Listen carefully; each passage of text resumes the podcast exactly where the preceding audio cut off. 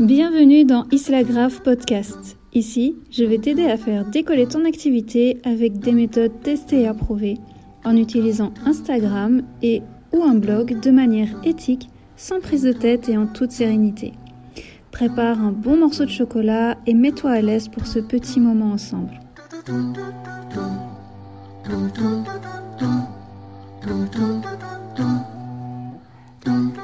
Hello et bienvenue dans ce nouvel épisode d'Isla Grave Podcast. Dans cet épisode, nous allons parler de l'engagement sur Instagram. Je vais te donner 5 règles essentielles pour améliorer ton engagement. Tu prépares une publication, tu y mets du temps. L'heure de la publication arrive. Tu attends avec impatience les premières réactions. Tu es sûr que cette fois-ci, tu as tout fait correctement. Tu reviens plusieurs fois sur Instagram afin de voir si tu as des commentaires pour y répondre directement. 10 minutes passent. 30 minutes passent. Une heure passe. Et rien. Quelle déception. Pourtant tu y croyais. Tu pensais avoir pris en compte toutes les recommandations que tu as pu lire un peu partout. Ça te parle? Ne t'inquiète pas, tu n'es pas la seule. Et on va voir comment venir à bout de ce manque d'engagement sur Instagram. Si tu stagnes sur Instagram et que tu en as marre de ne pas avoir des améliorations sur ton compte, tu peux recevoir gratuitement ma masterclass 4 raisons qui t'empêchent de grossir ton compte Instagram. Et non, l'algorithme n'y est pour rien. Tu trouveras le lien en description. Avant de commencer, demande-toi, est-ce que tu n'as vraiment aucun engagement? Est-ce que réellement tu n'as absolument rien? Quand je dis aucun, c'est vraiment zéro j'aime, zéro commentaire, zéro partage, zéro enregistrement. Ce n'est probablement pas le cas si tu as déjà commencé à avoir des abonnés. Je suis sûre que tu as au moins quelques j'aime. Et ces personnes qui ont aimé ta publication, elles ne comptent pas? Même si c'est juste 5 personnes, c'est déjà un début, non? Si je dis cela, c'est juste pour te montrer que si tu as déjà quelques personnes qui interagissent avec ton contenu, il peut très bien y en avoir d'autres aussi. Alors, est-ce que c'est vraiment la faute de l'algorithme d'Instagram si tu n'as pas d'engagement? On en parle du vilain algorithme?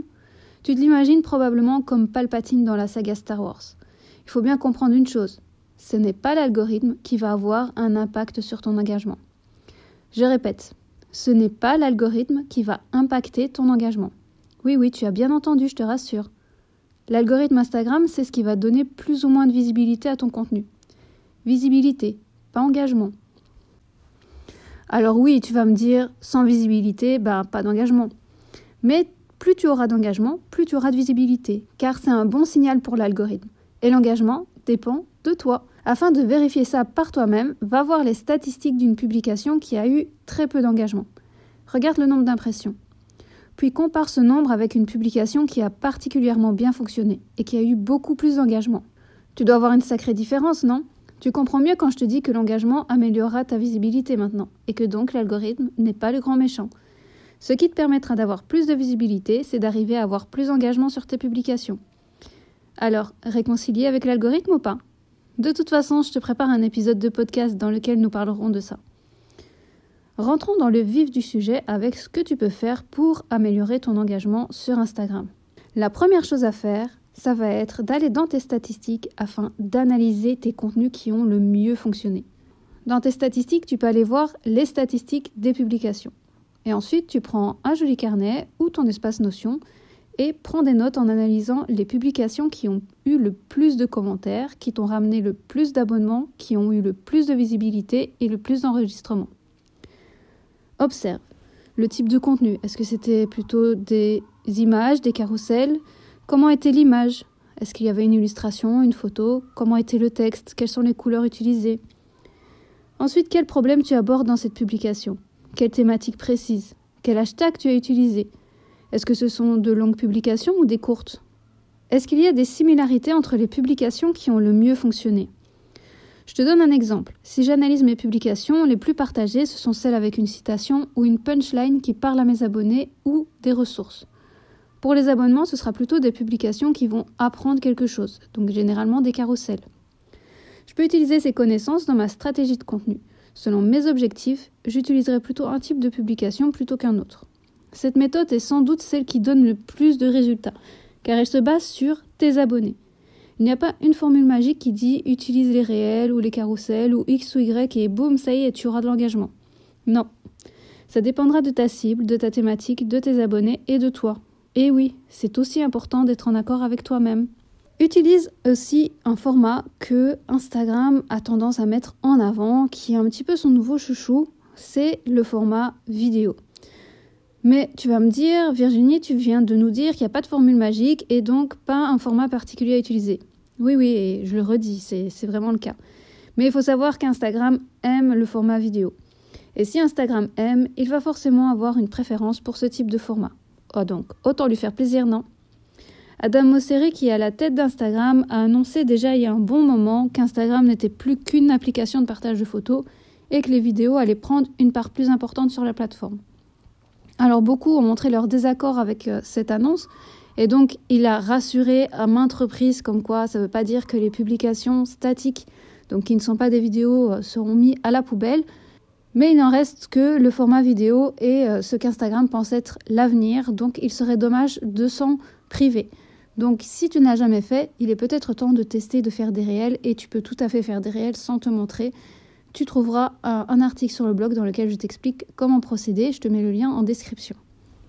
Une autre chose très importante, ça va être de ne pas te comparer. Je sais qu'on peut être tenté de regarder le nombre de commentaires, le nombre de likes, le nombre d'abonnés que d'autres ont.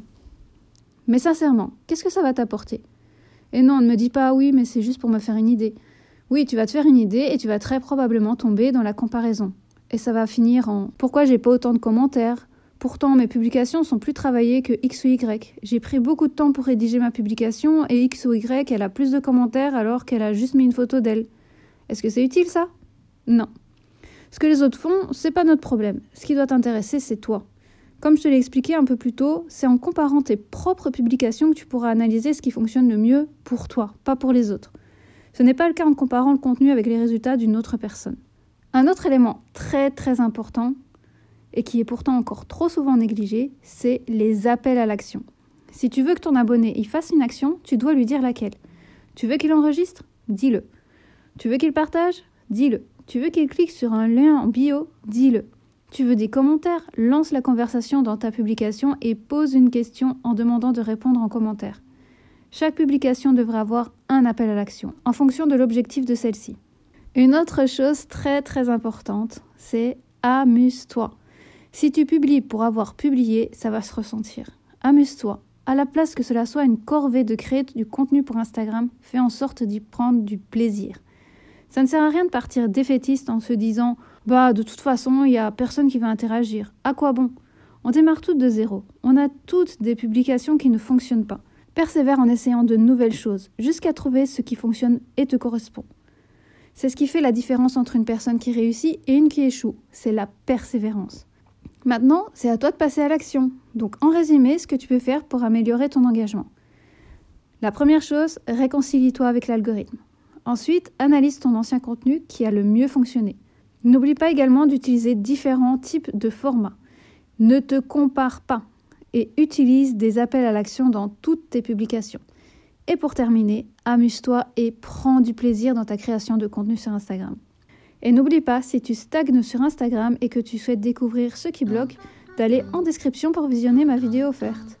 Je te dis à très vite dans un prochain épisode.